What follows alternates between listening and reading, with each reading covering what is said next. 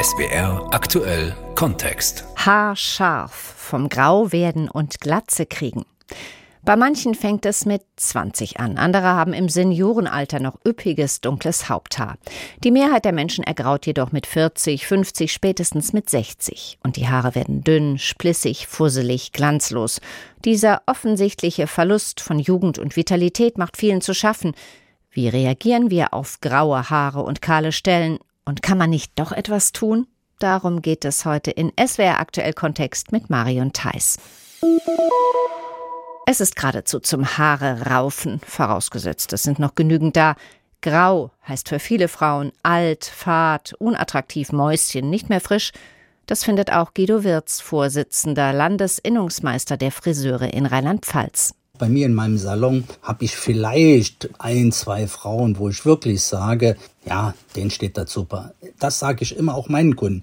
Wer mit grauen Haaren gut aussieht, sieht mit gefärbten Haaren besser aus. Ansichtssache? Vielleicht sogar Männeransichtssache? Wir haben Frauen in Mannheim gefragt, ob sie sich die Haare färben, um grau zu kaschieren. Warum soll ich die färben? Die sind doch so gut, die weiße Haare. Ja, ich glaube, das gehört zum Alter und das Färben, äh, das tut mein Kopfhaut nicht gut. Und manche Sachen, mir stehen die grauen Haare, wenn ich einen schönen Schnitt habe. Ich lasse nur Strähnen machen, ja. Also färben werde ich nicht. Und wenn jetzt die Grauen rauskommen, dann werde ich mich auch dazu bekennen. Also einmal halte ich das für ungesund und außerdem, ich finde es hübsch. Ich habe schon früh Haar gefärbt, weil man meine Haarfarbe nicht gefallen hat. Ja, weil ich, ich weiß nicht, ich möchte doch nicht so grau sein. so alt fühle ich mich noch nicht. Seit ich 40 bin, weil ich nicht alt aussehen will. So alle halbe Jahr. Ich möchte halt auch, dass es immer schön frisch aussieht glänzen tun sie dann halt auch schöner, um mich wohlzufühlen. Ich ergraue in Würden. Tatsächlich kommt es eher selten vor, dass Frauen unter 60 sich obenrum freiwillig grau zeigen. Die deutsche Fernsehmoderatorin Birgit Schrowange hat sich vor einigen Jahren getraut. Das brachte ihr in ihrem kurzen Wikipedia-Eintrag sogar einen eigenen Absatz unter der Überschrift Haarfärbung ein mir die Haare rauswachsen zu lassen. Das war ein Herzenswunsch von mir und bin dann ein Jahr mit Perücke rumgelaufen, um es kurz zu machen. Und in diesem Jahr wollte ich wirklich keinen Mann kennenlernen. Ich habe immer weggeguckt. Und da läuft mir dieser Mann über den Weg und ich denke, oh Gott, ich bin doch ein Mogelpaket. Ich hatte einen Vertrag mit einer Abnehmfirma. Acht Kilo war ich leichter. Ich hatte eine Perücke auf dem Kopf. Also der hat gedacht, er kriegt eine schlanke Brünette. Und was hat er gekriegt? Eine grauhaarige, jedenfalls nicht ganz so schlanke. Und er mag mich aber trotzdem.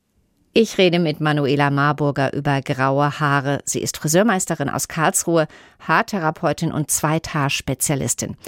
Frau Marburger, in einem Song des Liedermachers Reinhard May heißt es, Links überm Ohr habe ich mein erstes graues Haar ertappt. Mir ist, als wäre in meinem Leben eine Tür lautlos zugeschnappt. Ist es wirklich so dramatisch, grau zu werden? Ich glaube, das kommt auf jede Person selber an, wie er das sieht. Es gibt, glaube ich, manche, die stört es gar nicht und andere merken halt, dass sie langsam altern. Gibt es Typen, von denen Sie sagen, naja, die sind besonders davon genervt? Also vielleicht eher Frauen, vielleicht eher blonde Frauen? Ich glaube, das ist total unterschiedlich. Also wo es halt mehr auffällt, ist tatsächlich die dunkelhaarigen Frauen, weil wenn ein Haar wächst, ein, also graues Haar ist ja nicht grau, sondern es ist transparent. Und wenn ein transparentes Haar neben einem schwarzen Haar liegt, sage ich neben einem dunklen, fällt es wesentlich mehr auf, wie bei einer blonden Kundin. Von dem her hat es was auch damit zu tun, ich glaube, mit dem Selbstwertgefühl ja, wie man selber mit sich selber klarkommt. Es gibt manche Leute, die stört es gar nicht, sagen, ja, das ist halt jetzt so. Und die, wo sehr bedacht sind, immer perfekt auszusehen, glaube ich, da stört es dann halt schon mehr und die fangen dann schon an, was kann man damit tun, ne? Hm. Oder reißen sich am Anfang auch die Haare raus. Ja, ich glaube, das Idee. macht fast jeder bei den allerersten, oder? Ist das schlecht? nee, wenn man, wenn man welche Haare hat, dann ist es gar kein Problem. Allerdings arbeite ich ja mit vielen Menschen, die wenig Haare haben und dann sage ich immer, bitte lieber grau lassen, wie rausmachen. Hm. Ist das berechtigt, sich da Gedanken zu machen? Ist Grau bei uns gleich nicht mehr vital, nicht mehr jugendlich, unattraktiv, nicht mehr schön?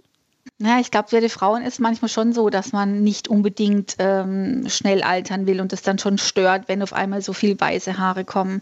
Hat schon was mit dem Altern zu tun, glaube ich. Es gibt ja inzwischen jede Menge Mittel, mit denen man das verstecken, kaschieren kann, vielleicht auch rauszögern kann, also färben erstmal. Das tun die meisten Frauen. Was ist denn da möglich? Na, grundsätzlich gibt's äh, alle Sachen. Mittlerweile gibt es ja auch solche klassischen kleinen Stifte oder Sprays, wo man sich anfügt, wo man sich einfach auf die grauen Stelle sprühen kann oder einpinseln kann, damit man es einfach für einen Tag nicht sieht. Bis zum nächsten Waschen ist es dann wieder weg, bis hin zur leichten Tönung oder intensiven Farbe. Ich glaube, es ist alles möglich, auch leicht zu reduzieren. Eine Graureduzierung von ein paar Prozent ist möglich. Ich glaube, da sollte man sich dann mit dem Stylisten so besprechen, dass man ein natürliches Bild behält. Einfach nur ein bisschen weniger ist ja auch möglich. Ne?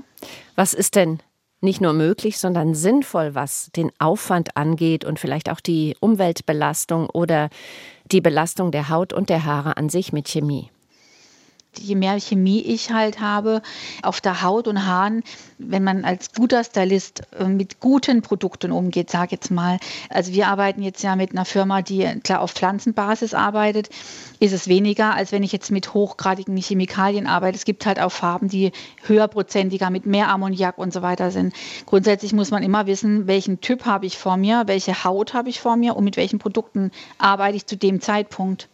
Pflanzenfarben, geht das bei richtig grauen Haaren, ohne dass man hinterher Henna rot aussieht? Das ist also, das genau. bekannteste genau. Mittel. Ne? Pflanzenbasis und Pflanzenfarbe ist ein riesengroßer Unterschied. Also wenn ich sage Pflanzenbasis, so wie wir arbeiten, haben wir trotzdem Chemieanteile drin, aber die Pigmente werden ausschließlich aus den Pflanzen gewonnen. Aber trotzdem ist ein Chemieanteil drin, um die Haare, die Schuppen sich zu öffnen, damit sich die Pigmente anlagern können. Wenn ich eine Pflanzenfarbe nehme, die oxidiert mit äh, Wasser und mit Sauerstoff und eben dem mit Metallsalzen, damit ich die Schuppenschicht öffnen kann. Und deswegen geht es mehr über Rot. Und Pflanzenbasis kann ich sehr gut graue Haare abdecken, aber mit Pflanzenfarbe eher weniger. Wie ungesund ist das auf Dauer? Also ich färbe seit ich 14 bin. Ich bin jetzt 51 und ich färbe immer. Es gibt ja alles Mögliche, um den Übergang auch angenehm mhm. zu machen. Also ja. Silberfarben, Oyster, Grey Hair, habe ich gelesen, Blond küsst grau, Grayish heißt eine der neueren Haarfarbentrends. Ist das ein teurer Friseurtrick, um den Frauen das Altwerden schmackhaft zu machen? Nee. Also das ist überhaupt, im Prinzip sind es nur andere Namen. Im Endeffekt geht es darum, entweder reduziere ich und reduzieren kann ich entweder über Strähnchen, über softe Tönungen. Im Endeffekt ist es nichts anderes nur mit einem anderen Ausdruck. Gibt es denn Möglichkeiten, den Pigmentverlust in den Haaren aufzuhalten? Gibt es da Tricks? Also ich habe gelesen, man kann Pigmente möglicherweise mit Mandarinenextrakt wieder hervorkitzeln. Vielleicht hilft ja auch eine Ernährung. Was haben Sie da parat an Tricks? Also wenn einer Sommersprossen kriegt, dann kriegt er Sommersprossen. Dann kann er auch nichts anderes machen. Dann kann er Bleichmittel trinken und trotzdem kriegt er Sommersprossen. Also ich bin der Meinung, wenn ein Haar grau wird, dann ist es eine Pigmentstörung. Und dann kommt da einfach nichts mehr. Also ich wüsste, ich bin jetzt über 35 Jahre im Beruf, ich wüsste nichts, was es aufhält, grau zu werden.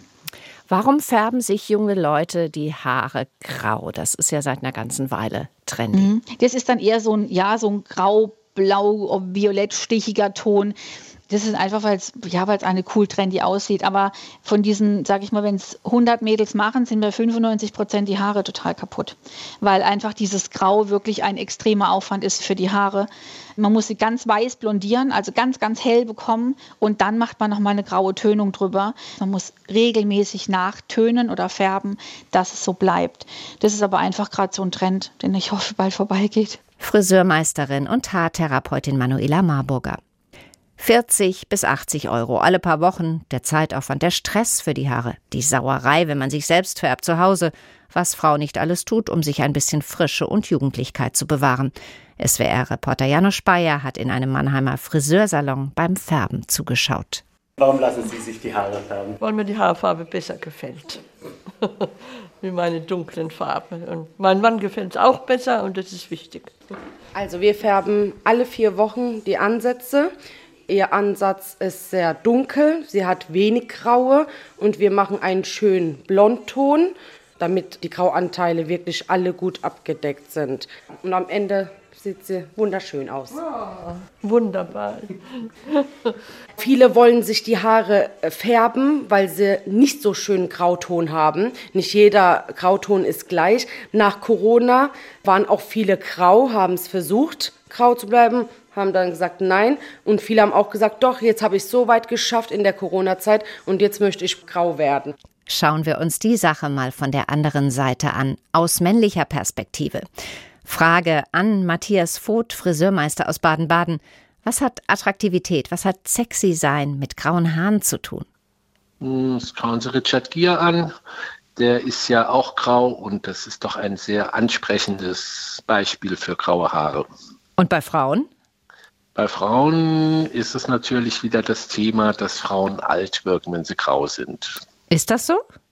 Ich weiß es nicht. Wenn Sie in einen Kaffee gehen und gucken einmal durch und sehen lauter weiße Köpfe, was kommt einmal als erstes? Der Altersdurchschnitt ist ziemlich hoch hier in dem Kaffee.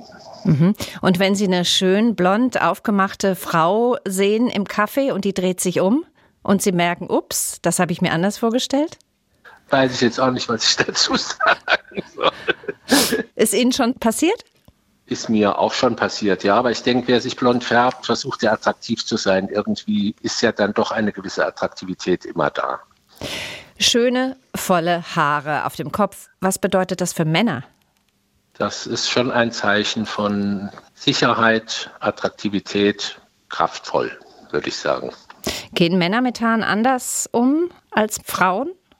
Hm, ja, ich würde sogar sagen, dass Männer in den meisten Fällen, wenn sie sich mit ihren Haaren beschäftigen, sensibler umgehen und interessierter sind als Frauen. Mhm. Wenn die Haare weniger werden bei Männern, ist das ein Grund, die Krise zu kriegen? Also wenn man so jetzt guckt, in der neuen Generation junge Männer, die in Führungspositionen oder auf Banken, Versicherungen arbeiten, die neigen sehr dazu, sich mit Haarersatz zu versorgen. Wie ist das bei Ihrer Kundschaft? Kriegen die die Krise? Es gibt eine Lösung für ziemlich viele Fälle, aber es ist halt im Moment nicht so in eine Glatze zu tragen. Tatsächlich war das mal anders? Das war mal anders, ja. Da hat man, wenn man keine Haare hatte, einfach eine Glatze getragen. Aber durch die rechte Zähne ist das dann gerade bei Berufen, die eine gewisse Seriosität ausstrahlen müssen, nicht so gefragt. Deshalb ist das Haar da immer sehr hilfreich und wichtig für die jungen Menschen auch. Also Sie erklären sich das mit der Besorgnis, dass man der rechten Szene zugeordnet werden könnte, wenn man kahl rumläuft. Genau, weil es hat ja nicht jeder den 100% perfekten Kopf und sieht sehr freundlich aus und da ist das dann schon eine schwierige Angelegenheit. Was würden Sie so grundsätzlich sagen, wenn man das jetzt mal beiseite nimmt? Lieber kahle Stellen kaschieren oder Mut zur Glatze und einfach zu sich selbst zeigen? Ich finde, das ist ganz individuell. Es muss jeder mit sich zurechtkommen und wissen, wie er sich attraktiv und sicher fühlt. Also das gibt, glaube ich, kein generelles Wenn oder. Friseurmeister Matthias Voth aus Baden-Baden. Wo der Verstand wächst, müssen die Haare weichen. Mit solchen Sprüchen überspielen Männer gern ihre hohen Haaransätze oder sogar Teilglatzen. In Wahrheit aber leiden viele darunter, deshalb lassen immer mehr sich die Haare machen. Genauer, sie lassen sich Haarwurzeln verpflanzen. Das ist nicht billig, unter Umständen lohnt es sich dafür ins Ausland zu fahren. Ein bedeutendes Zentrum für Haartransplantationen ist die Türkei. Hunderttausende Patienten kommen Jahr für Jahr hierher und kehren mit neuer Haarpracht zurück. Eine der Haartransplantationskliniken ist Asmed in Istanbul. Türkei-Korrespondent Uwe Lüb hat sich dort umgehört. In der Empfangshalle spielt eine Pianistin auf einem weißen Flügel. Die Atmosphäre in der Haarklinik von Koray Erdogan erinnert an ein Luxushotel. Schon etwas mehr nach Krankenhaus sehen die Zimmer aus, in denen sich Erdogans Patienten nach dem Eingriff erholen sollen. Wir haben Zimmer für sie. Ich will nicht, dass sie ins Hotel gehen müssen. Es ist viel besser, wenn sie hier sind. Die Patienten kommen überwiegend aus dem Ausland in die Istanbuler Klinik, die meisten aus Westeuropa, aber auch aus Australien und Neuseeland. Hunderte, zumeist Männer, behandeln Erdogan und sein Team im Jahr. Dabei ist er nur einer von vielen. Eine Million Haartransplantationen sind vergangenes Jahr in der Türkei gemacht worden, heißt es beim türkischen Verband für Gesundheitstourismus. Von vier Milliarden US-Dollar Branchenumsatz ist die Rede. Die Hälfte entfalle auf Haartransplantationen. Und der Standard sei hoch, versichert Erdogan. Also ich schaue, was meine Kollegen machen in den letzten vier, fünf Jahren. Sie werden immer besser. Das ist nicht gut für mich. Aber es ist wahr. Seine eigene Methode hält Erdogan jedoch für den Goldstandard. Zuerst wird der Patient geschoren, dann hat er einen speziellen Fototermin. Eine riesige Haube mit etlichen Objektiven senkt sich über seinen Kopf. Und er muss in eine bestimmte Kamera schauen. Look at the camera, please. Es entstehen Fotos aus allen Winkeln. Dieses System überprüft, wo am Kopf es wie viele Haarwurzeln gibt und wie viele Haare rauswachsen. Eins, zwei oder drei. Daraus erstellen wir einen Plan. Erdogan muss entscheiden, wo überhaupt Haarwurzeln entnommen werden können. In der Regel am Hinterkopf. Aber Erdogan muss auch festlegen, wo die Haare hin sollen. Vor allem, wo der Haaransatz verlaufen soll. Der Haaransatz ist sehr persönlich. Er verändert jemanden. Das ist der künstlerische Teil meiner Arbeit. Ist all das geklärt, kennzeichnet er mit bunten Stiften verschiedene Flächen auf den Köpfen seiner Patienten, fast so, als male er Landkarten. Seine Operateure wissen sie zu lesen. Es geht um Handarbeit und jeder Griff sollte sitzen. Drei bis vier Millimeter tief, sagt der Klinikchef, muss die Wurzel unter die Kopfhaut gebracht werden. Erst wer das am Gummikopf fast blind kann, darf am echten Patienten arbeiten. Vom Übungsraum in den Operationssaal. Zu dritt sitzen sie hinter Cameron. Er kommt aus Neuseeland, ist Anfang 30. Seit Stunden wird er schon behandelt. Ich fühle mich gut, ich bin ein bisschen betäubt. Ich bin gespannt, aber es ist alles gut. Sie sind hier so nett und zuvorkommend. Es geht so gut wie überhaupt möglich. Die Entscheidung, sich behandeln zu lassen, ist in Cameron über Jahre gereift. Er war es leid, schon als junger Mann kaum mehr Haare zu haben. Einige tausend Euro zahlt er umgerechnet dafür. In der Türkei kann man Haartransplantationen schon für rund zweieinhalbtausend Euro haben. In Erdogans Klinik kostet es das Doppelte und mehr. Eine Garantie für den Erfolg seiner Haarverpflanzungen gibt Erdogan nicht. In den meisten Fällen laufe alles wie geplant und die meisten seiner Patienten seien hinterher so begeistert wie der 28 Jahre alte Fabio aus Italien. Stolz zeigt Fabio seine dichten Haare und schwärmt, er habe sein Lächeln zurück, ja, sein Leben.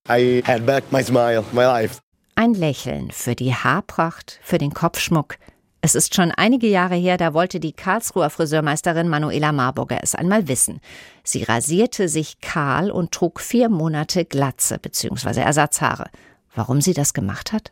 Um zu fühlen, wie sich das anfühlt wie man sich als Frau fühlt ohne Haare und auch habe alle Perücken getragen, also viele verschiedene ausprobiert.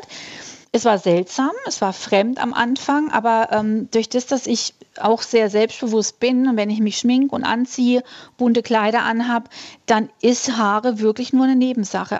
Es kommt auf den ganzen Menschen an, das komplette Kunstwerk, meint Manuela Marburger, und darauf, dass man den Mut hat, man selbst zu sein. Ich würde mir wünschen, dass viel mehr Frauen viel mehr zu sich stehen würden und das machen, was sie wollen und nicht einen Haarersatz tragen, nur weil sie denken, dass die Umgebung reagiert. Ich fände es viel schöner, wenn Leute sagen, weißt du was, ich habe eine Perücke, die finde ich toll, die ziehe ich auf, wenn ich wirklich Lust dazu habe, aber wenn ich keine Lust habe, ist es mir ganz egal, was die anderen glauben oder was die anderen denken. Haarscharf, vom Grauwerden und Glatze kriegen. Das war das Thema heute in SWR Aktuell Kontext mit Marion Theiss.